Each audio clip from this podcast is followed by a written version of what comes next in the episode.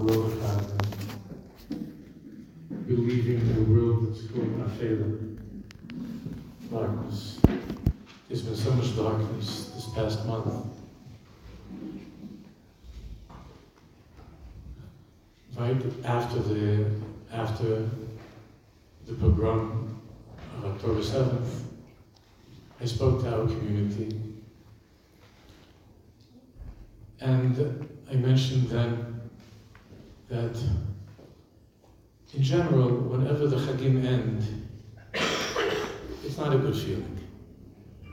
Even on a regular year, when everything just returns to normal, to routine. All of us, when it comes to the end of Simchat Torah, it's hard. It's very, very hard. There was a great tzaddik. It doesn't say in the his name, but it said he was one of the Talmidei Hashem Tov. It was a great tzaddik. It was the end of Simchat Torah. And, and everybody was with a long face already. How are we going to go into the year? How can we leave this time of being together with each other, with Hashem in such a close way? How can we leave it and go into the winter? So he looked around the tzaddik and he saw, and then he stood up and he went into the closet and he, the Knesset and he took out the Chanukah menorah from the closet. Even though it was only at the end of he took out the Chanukah menorah and he put it on the table. And he said, he said, Chavra, close your eyes. Soon it's going to the light of Hanukkah. May our failure, Lord, our brothers, our sisters that are in such darkness and has thrown the entire Jewish people into darkness. But because the Hashem are coming now into the time of Me'afela Laura, Hashem is Baruch should help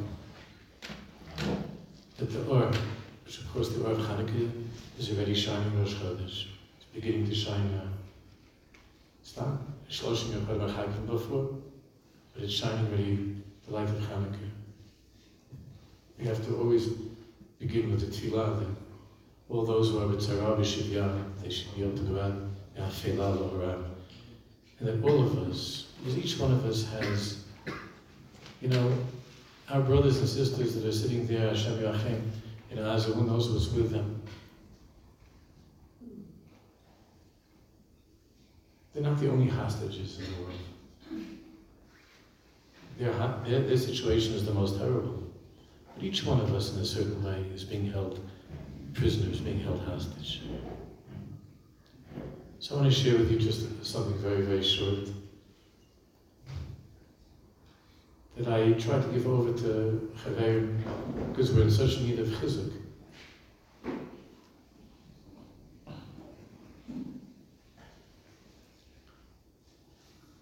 There's a story that I've told that happened to me must be ready 42 years, 43 years ago, that I had to make a certain big decision in my life, and there was something that was pulling me in a direction that was not the right direction. And I was, I was torn. I don't torn. You know what it means torn? Karua.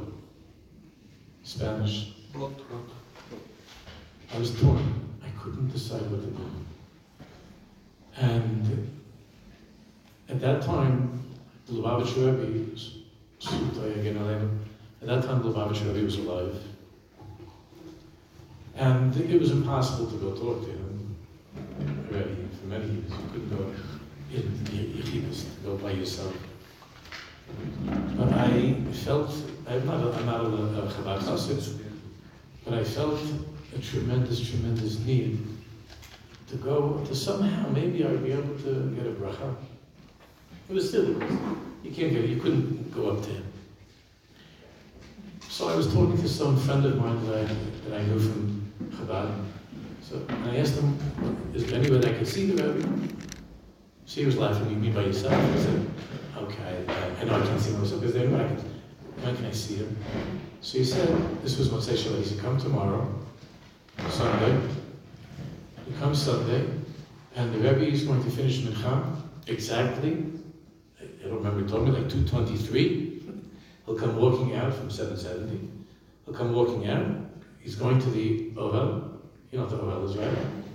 He's going to the Ohel, to daven, the, the big of, of Kipplich, to go to daven. And you'll be able to see him. He'll come out from 770. He'll go to the he'll go to the car. Maybe you could catch his attention.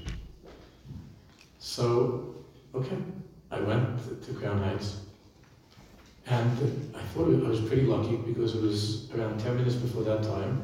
And there were maybe 15 people standing, waiting. So I thought this is pretty good. Gonna go right up to him, you know. But but five minutes later, all of a sudden, have a thousand people. I don't know where they came from under the ground, from the walls, from the air. There were a thousand, all different kinds of Jews. They came and pushing and shoving, know, Hasidim. And and I was already, uh, uh, uh, you know, I was already pushed back. I was skinny uh, kid, and I was pushed back. But there was this nice big Hasidic Rebbe and pulled me to the front. And exactly when they said the Rebbe would come out, the Rebbe came out, and everybody was standing on both sides. There were police barriers, and the Rebbe was, came through, and he walked very fast, and he was looking like this at people. He was looking at nodding his head, smiling, and walking straight to the car. So I was there, I was trying to just catch his eyes, forget about a bracha, just to get his eyes. You know, he had the most beautiful eyes in the world. Just to catch his eyes. But he passed right by. I, it didn't work. And I, and I, I just stood there. And, and he went into the car with one foot. He was in the car. And he came out from the car and he walked back right over to me. He walked right up to me. And he just went like this. Like this. He didn't say a word. He smiled and he went like that.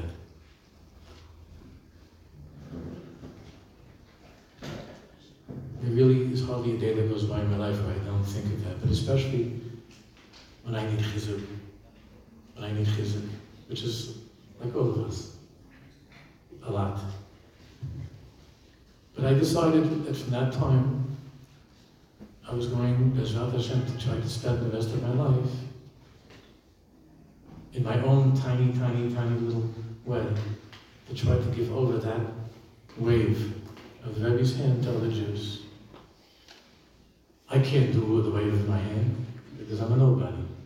So I have to try to talk to explain what I mean by that. And chizuk that the tzaddik gave me that I'm giving over to you. So I want to share with you just a few words. What I mean by that, a little bit of chizuk. And why is it that why is it that we need so much chizuk? Not just because of what's happened, because of the milchama, because of the war. Before the war started, as I said, hostages, prisoners. Even before they were taken to Gaza. We were just talking some of the Chaverim about the story of the lost princess from Rabbi Nachman. About the story of the lost princess.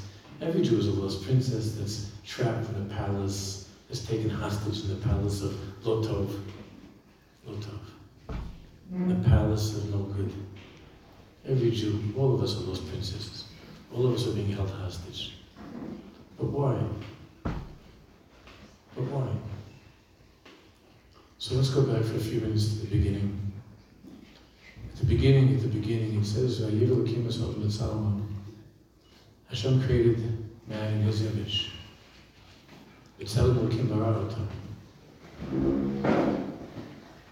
There are many, many different opinions of what that means.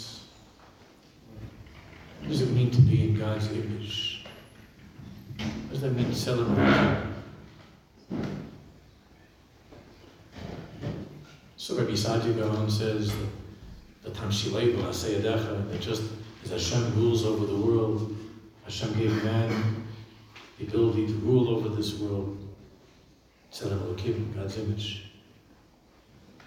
The Ramban says Elokim means that the person has a koch hayitzira. Yitzira means to, to create something, to not yesh me'ayin, but to create something, to make something new in this world.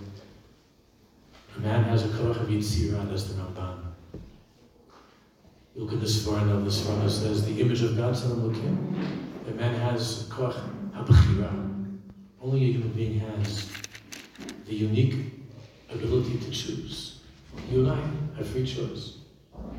Our lives, it's our choice what we want to make of our lives. So man is Baal Bechira. Then the Balei Musar, the Tzadikim, the Balei Musar, especially Rav Dessler, as I spoke a lot about this, that the unique quality of Tzadam is the Koach HaNitina, the man has the ability to be kind, to think outside of himself, to do for others. The Kochanatina. That's the Lukim. Each Beit Midrash, the Rambam, of course, said, what's the, what's the Lukim? What do you think the Rambam would say? What's the image of, of God in man? According to the Rambam. You could guess, you have to, you didn't have to see. What does the Rambam say? Is what? No. The Kochaseichel man's ability to reason, to think, the intellect. The Rambam. So all the tzaddikim, each one with his own bit midrash, each one built a world. From that nakuda of defining man's greatness.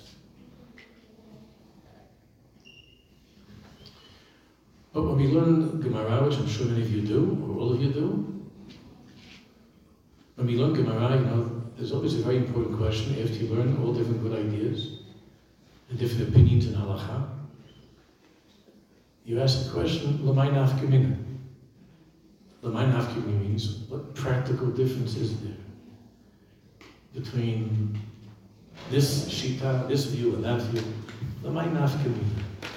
Why you say In other words, each one of the tzaddikim is saying that there's something great about man, and each tzaddik, each tzaddik spoke about that nakuda that he saw, which demonstrates the essential quality of man's greatness. That nikuda, apnimit, of man's greatness. But the question is now that man is great, either because of bechira, nitzira, nitina, or we didn't even I didn't even mention what does the Zohar, what does Rabbi Shimon what does Rabbi Shimon Yochai say? What does the Baal Shem What does the Vilna Gaon say? What's the what's the greatness of man? What's the Tzelem Elokim? Is the Chelik Elokim Mamash? The man has a neshama. That a human being, you and I, are flesh and blood, and each one of us has within us a Chelik Elokam Mimal Mamash. Each one of us has a Chelik Elokam, God Himself, inside of us. So man is great. Each one of us is carrying within us Elokut Mamash. Have The question is, so now what? Now that you've heard six or seven or eight different explanations, reasons, the teller of your greatness. So now what? What is it that man can use his greatness for? What's the point of this greatness? So I want to share with you something. I spoke about once by Shabbat Shuvah.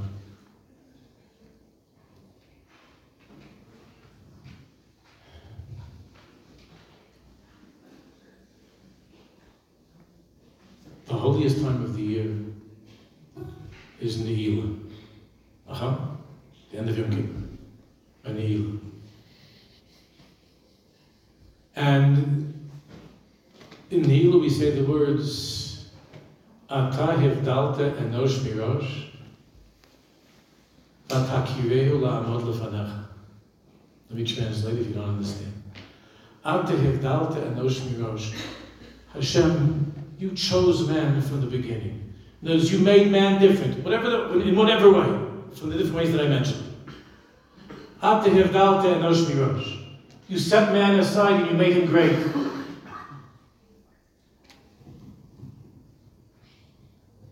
But what does man use his greatness for? Vatakireyu, you have recognized man, la'amod lefanecha. That a human being, a Jew, has the ability to stand before you. La'amod lefanecha. Vatakireyu la'amod lefanecha. You know that when man was created, there were angels that did not, that did not want man to be created. There were angels that you that said to Hashem, Ma and those the possible later on come into Tehillim, Ma and those kitis kirenu vadam kedenu. Ma and those kirenu. Who was man? What is man? We've seen over this past month what, what a human being can descend to. I grew up in a house, my parents were both survivors from the Holocaust, and I grew up with stories of what happened to my family, of what my parents went through, of what a human being can become, of how low a human being can sink. And it makes no difference how many people in the world are now changing the story that it never happened and the pictures are not true. And that Jewish babies in 2023 weren't thrown into an oven.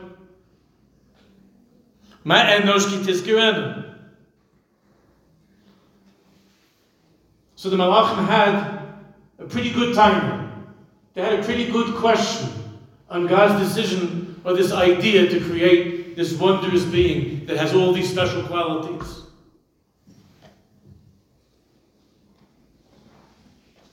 And don't think that the Malachim couldn't see already Nazis and they couldn't see Hamas.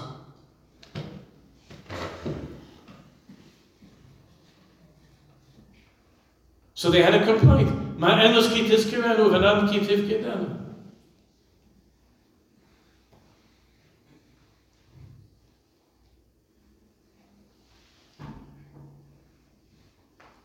But the problem is, forget about Hamas, Yimach Shemam, and forget about the Nazis, Yimach Shemam.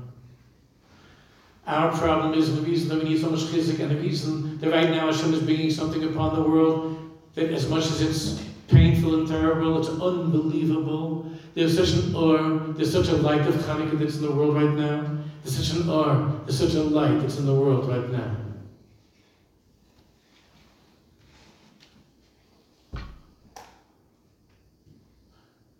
From the beginning of time, this great being that Hashem created has heard a voice in his ear, that voice of the Malach saying, Ma enosh. You're worthless. You're worthless. You're nobody. Adam and Chava, when they ate from the tree, Hein Hashem, you have kicked me out. Umipanecha evrach. Umipanecha evrach. And I am running away from you. Vahiti na vanad bars. And ever since then, people are wandering around this world. Instead of what? The greatness of man is that he's able to stand and face Hashem. Why did God give us all of these kochot? To be able to face Him, to be able to have a relationship with Him, to be able to think about Him. There are Jews now in the world that for their entire lives they never ever thought about tefillah. They never thought about mezuzot. We're sending from everywhere mezuzot, tzitzit. Never thought about mitzvot. Never thought that Hakadosh Baruch Hu. And all of a sudden, there's a certain aura in the world that came with this horrible, horrible story. Where for the first time people are stopping and they're looking at Hashem in the eyes.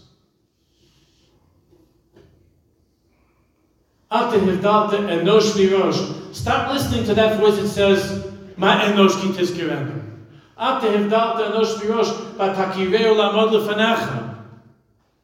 That you and I are Jews. And Hashem gave us the gift of Himself. And that gift of Himself means that He gave us the koch of Bechira, the koch of Nitina, koch Yitzira, koch Shlita, the Chiluk Kamima, all of that He gave us in order that we stop running from Him, but that we face Him, and that we look Him in the eyes, And we have a relationship with Him. And we have a relationship with each other. Because since that time that Adam and Chava ate from the tree, people are hiding from Hashem. And even among religious people, it's an amazing thing.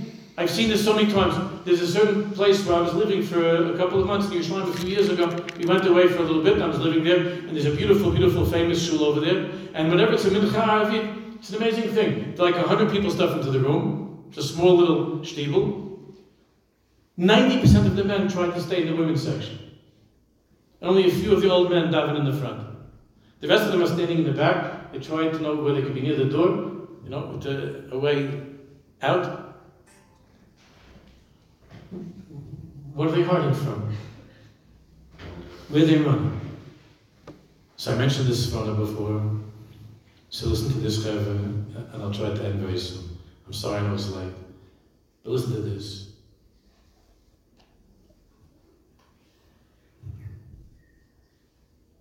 Moshe Rabbeinu, before we came into Eretz Yisrael, Moshe Rabbeinu, at the beginning of Sefer Devarim, Moshe Rabbeinu tells us, describes to us what happened, and why is it that we have a Tisha? Why are we going to be Tisha? And it says, "V'teivagnu bo aleichem v'tomru, b'sinat Hashem otanu, b'sinat Hashem otanu, otzianu mitzrayim." Listen to this crazy passage. It says in the Torah that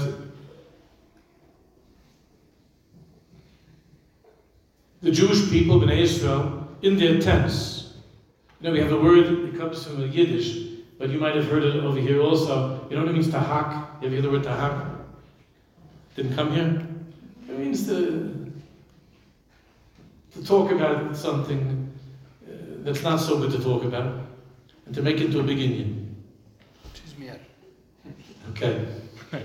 So Moshe Rabbeinu says that there was a big hack when the Meraglim came back, and the spies came back. But Vatiragnu. Bo aleichem batomru. Bisinat Hashem otanu. What does that mean? Because Hashem hates us, Hotzianu Mitzrayim. He took us out of Mitzrayim. Bisinat Hashem otanu, Hotzianu Mitzrayim. Because God hates us, He took us out of Mitzrayim. How could that be? How could, it, how could have come to that conclusion? Hashem loves them. Hashem, Hashem took them out of Mitzrayim with the ten Makot. Hashem in Kriyat Yam Suf. Hashem gave them the Torah at Sinai. Hashem turned the whole world upside down, inside out, because how much He loves us. So how could they have how could they have been talking amongst each other? And it doesn't mean just in one tent. It says that they That was the hack the Jews were talking about. The Sinat Hashem Otanu, He hates us. And that's why He took us out to the desert to kill us. How could they have come to such a conclusion? So the Sforno says over there a few words. Just a few words. Sforno says, listen to this. Sha'avadnu avodazar b'mitzrayim.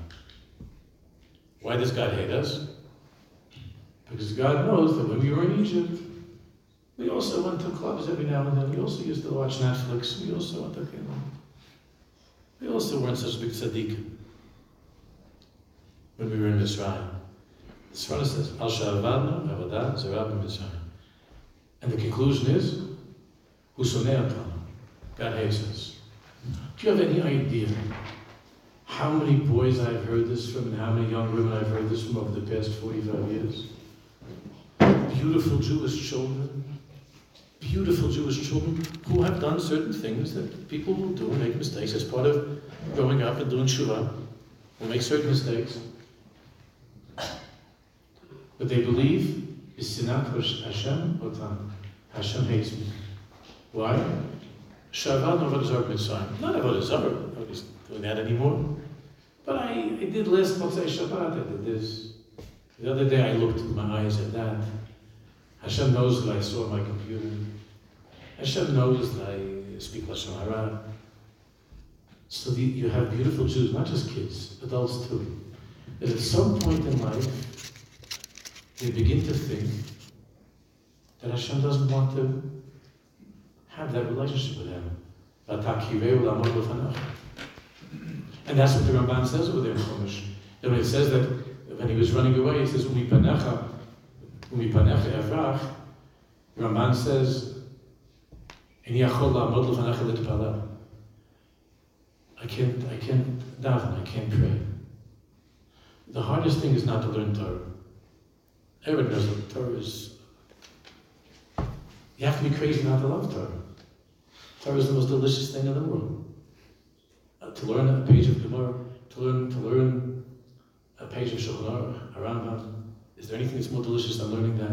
A Chumash, a Rashi, a Ramban. There's nothing more beautiful in the world. Everybody loves learning Torah when they're exposed to it. But davening is hard, right?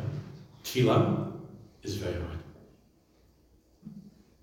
Because tefillah is, requires, in the most obvious way, tefillah requires Ata hivdalta and Rosh Rosh Vatakireu, Lamod L'fanach, not to run away from him. You can learn Gemara, by the way, your whole life. You can go to seven Siyam Hashas. You can go to every Siyam Hashas. You can make Siyam on one Masechta the Masechta, and you can still be hiding from God. You can still be hiding and running away from Hashem. You still don't have a relationship with HaKadosh Baruch Just the same way that you have many people that are married for 20, 30, 40 years. They raise a family together, but they don't have a relationship with Panim El Panim. There's the teaching from Balatanya in the Likutei Torah, Parashat But there the Balatanya asks a very basic question. He asks, what is the meaning of tshuva? Not repent. That's not a Jewish word. Repent. Means to return. Lashuva lashem. Hashivein Hashem lashuva. So yes, what's the meaning of tshuva? To return to Hashem. So the Balatani asks a very simple question. What does it mean to return to God? You can't go away from Him. What does it mean to return to Hashem? Late atar panui mine. There is no place without God. Hashem is everywhere. So what does it mean to return to Him? You can't go away from Him. He's everywhere. He's here right now. There's no such thing as leaving Him. So what does it mean to return to Him? So Tanya says that we see in the Zohar Kadosh and the Sfirmat Kadoshim that there are two times there are two kinds of relationships. There's a relationship that's called panim, bipanim or panim, el panim. And there's a face to face. And there's a relation that's called achor ba'achor, back to back. It's a very deep thing in Kabbalah. I'm not talking about Kabbalah now. Panim al panim or achor ba'achor. That means that you could be living with your wife for 20, 30, 40 years. You have the same address. You raise the children together. And you good people, you're kind to each other. But it's not the way that it was under the chuppah. Under the chuppah, when you were married, there was panim el panim. There was a relationship of panim el panim. I can't tell you how many times couples over the years have sat in my office. And I had one situation like this just a, a short time ago. The couple sits in the office, and and I and, and I'm quiet, and they're quiet. And I asked the husband, let's say his name is Yaakov. Yaakov, why are you here? Why did you come to see me? He says, Rabbi, my wife wanted us to come. I said, Do you have any idea why Rivka wants you to come? She says, Rabbi, ask Rivka. She's already taking out tissues from the box. Not that she's already wiping hers. And I put the box to begin with on her side. I know already where to keep the box. It doesn't always go this way, just like 90%. So she's already with her eyes. And then he starts to say, first, before he says anything, he was looking around at this farm that I have, and he said, Oh, I didn't know that they put out a new uh, Rebbe They put out. He's already looking around the room to see Svar, and she's crying. And then I say to him, Do you know why your wife is crying? He says something like this. I'm not exaggerating. I don't know why she's so upset. I think that I'm a good father. I take the kids uh, every Sunday carpool. You know what means carpool? I drive them to school every Sunday. I fix things in the house. Um, I think that I, I, I got my wife an anniversary present. And he's going on with all of his miles and all of his telling looking. And he's going on with everything. And she's taking more tissues out. And I said, Do you understand why she's crying? And then I'll ask Rivka, Why are you crying? And she says, he, he is a good man. He is a good man. And I appreciate the carpool. I appreciate the light bulbs. I appreciate I appreciate that he makes a good living. He takes care of us. I'm happy that this year he remembered our anniversary. I appreciate all those things. But Rabbi, she says to me, Ein shum davar beinenu. Ein klum, she uses very Ein shum davar beinenu. There's nothing. I didn't get married to, to have someone change light bulbs, although I like the light bulbs being on. Not even for God. All of that I appreciate. Avamakara. What happened to us? What happened to Panim al Panim? Because the Tanya says, Panim al Panim Achor Bachor is not a matter of distance. You live, you live with your wife, but you're a million miles away. And Hashem says the same thing. The Navi Yirmiyahu says, the Lashon of the, of the Navi is the same thing. Penitim alai v'lo panim. You turned your back to me, not your face.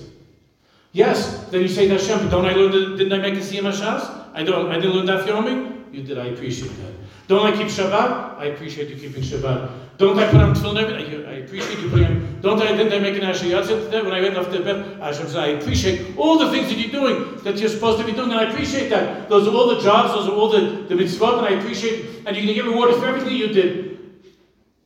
אבל ain't Shum Davar בינינו. אין שום דבר בינינו. אתה בורח ממני. The same way that the Mauritian in Gan Eden ran away.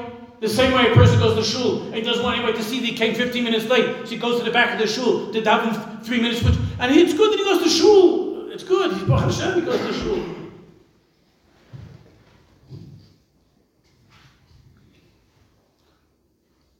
ומפניך אברח. פנו אליי עורף ולא פנים. Hashem says, I gave the Torah panim panim, dibarti imachem. I gave the Torah that we should be able to face each other.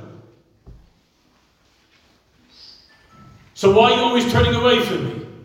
Even with your mitzvot, you're not facing me. Where's the tefillah beregesh? Where's learning Torah lishma? Remembering why you're learning Torah. Who gave you the Torah? Well, like the Baal Shem Tov said, that when a Jew speaks words of Torah and Tefillah, Hashem kisses the lips of a Jew when he says words of Torah and Tefillah. Do you ever think of me at all?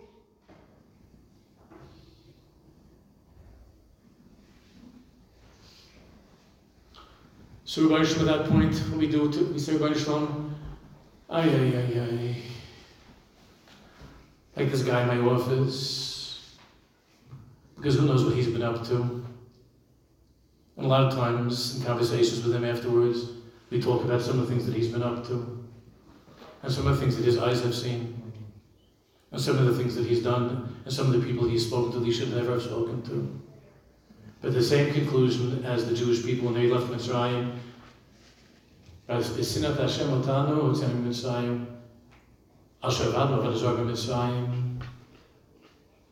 he can't face his wife because of certain things in his life that are not the way they should be. We can't face Hakadosh Baruch because of certain things in our lives they're not the way that they should be. But the truth of the matter is, uh, the truth of the matter is, Hakadosh Baruch Hu wants us to look at Him. Something amazing is going on in the world. I don't know, we don't know who these Nishamot are. First of all, we don't know the Nishamot of those who are the Chatufim who are taken, Hashem Yachim Alim. They should all be well, they should be free. Kehervayim. And we don't know these Chaylim that are Mosa Nefesh to protect us. These soldiers, we don't know that they're being killed, that have been killed, Akibush Hashem. Who these Nishamot are, from earlier Gilgulim, why they, who they are. These Jews of Mesirut Nefesh, Ba'ad, Ba'ad Elokeinu, Ba'ad Amen, that they're fighting, they're fighting such omens, with such courage. We don't know who they are. We don't know who they are. But something's happening, Chevron. Jews are slowly starting to turn their heads around and to look at Hashem everywhere. I've, I've been shown clips of guys, there's a guy with tattoos. I don't know if you saw this. I don't know if these things come to you. Yeah, yeah. Guy with tattoos, like the only thing that he has, he, he had even up, up, up over here by his neck. He had tattoos. He has by the place of film. He has tattoos all over the Kaf Regal Rosh. The tattoos. And he's giving a drush to the whole world saying, until now I didn't think about that I was Jewish. Until now I didn't think about it as Jewish. This feeling that we have, panim panim, that we're looking at each other again. Yom Kippur, there were Jews in Tel Aviv that were screaming at other Jews for davening in Yom Kippur.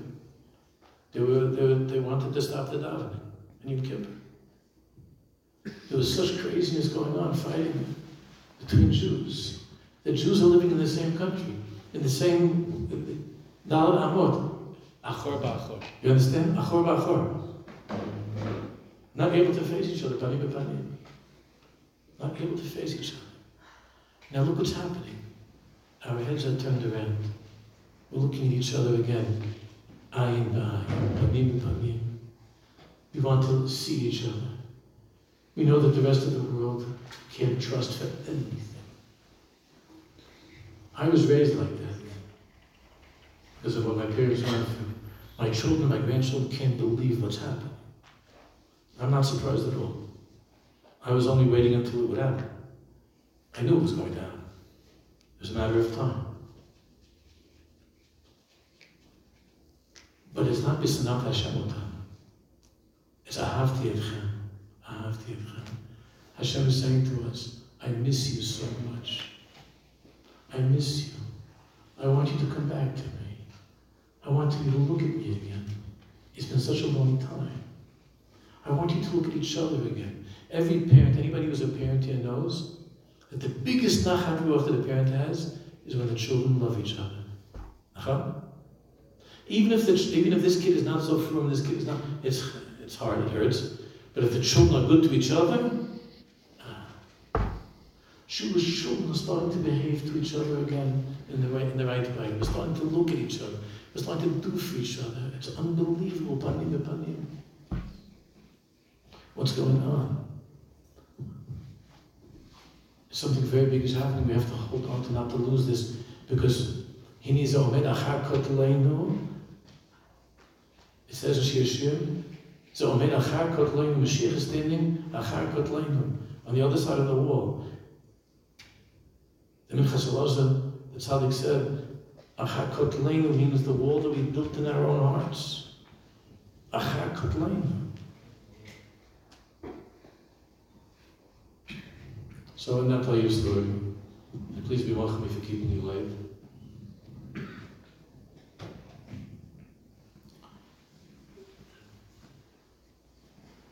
I, this story probably never happened. I heard this from my daughter Suri many years ago. She, Baruch Hashem, very telling the story to her children. But maybe the story was like a hundred and something years ago in London. They were having a contest. You know, the English like to consider themselves very, very civilized. You know that. They pride themselves on being very civilized, some of them are.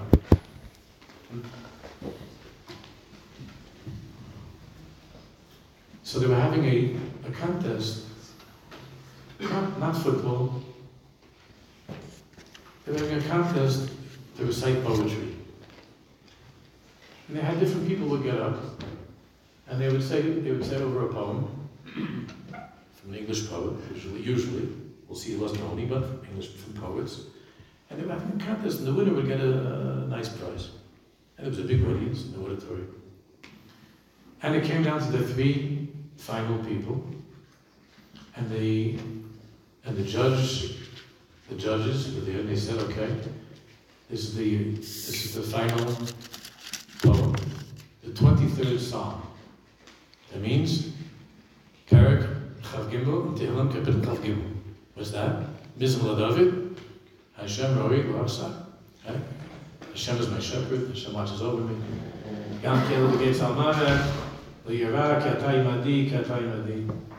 So that was the poem. It's not. That was the poem that the judges gave the three finalists to read, to recite. They had the book in front of them of Psalms, of Tehillim. These were not Jewish people. And the three of them recite, and there was this one young guy, and he said it very movingly, very beautifully, and it was clear that he was the winner. And all of a sudden, in the back of the auditorium, there was an Eastern European Jew in a long coat with long beard and payas, an old man, and he got up he said, Judges, judges, in a very broken English, judges, could you let me say? Could you let me try? And they thought this would be an entertaining way to end the evening. To make fun of a Jew. So they said, Sure, sure Rabbi, come. Everybody was laughing. They were all laughing. And the rabbi came there, this old Jew came to the, the front, and he started to say, Mizmor David in Hebrew, English, Yiddish, whatever he was saying, Mizmor David. So the beginning, people were smiling, they were smirking. By the time he was finished, silence. The people that were, some people were even crying. And that's it, he walked out, everybody walked out. And when he was walking, the winner of the contest had this prize, award, he ran after the old rabbi and he said, Rabbi, the truth is you deserve the reward, the award. The rabbi said, I wasn't competing. I don't get, I don't have the award, I don't want the award. And you did a very nice job. The young man said, maybe you could explain to me. Why is it that when I finished reciting the psalm, the 23rd psalm, everybody in the audience was clapping, cheering. But when you finished reciting it, there was silence and tears. Why? So he said, the old man said, You did a nice job, but there's a very big difference between me and you. The difference is, I know the shepherd. I know the shepherd. Zahava Shali, Zahava Shali. Ki ati imadi, ki ati imadi, ki ata, ata, ata, ata, ata, ata. Ati hivdalte en de shmirosh, wat aki wei ulam lefana. Chevra, when you get through this time together, and would be stronger than ever before. I know people talk like that. We're saying, Mamish, stronger than ever before. Once we could turn to Hashem to speak to Him and say, Ki ata, ata imadi. Yeah, I've made mistakes, Barshon. I've made a lot of mistakes. But I know that you love me and you give me a chance to, to be better, and I want to be better. And I'm coming to you. Able to do tefillah, mikvah. I'm coming to you to try to be better. I'm coming to you. I want al panech mimeni. Now I'm begging you, Hashem, don't turn your eyes away from me. That's our tefillah now. Hashem, our eyes are turned towards you. Al panech now that we finally are turning towards you, please, please, Hashem, don't turn your eyes away from us. We want, we want to be with you. We want it to be good. We want to be back together with you. The way it's supposed to be Chatan Kala, the way that it was under the Chuppah. We should be Zach Hashem, to see Yeshuat Yisrael, to be able to see Bezat Hashem, to see K'ayin B'ayin, Yiru B'Shul Hashem, to see on the Lashon Elam Yitim, Amen. Amen. Amen. Sorry, it was wrong.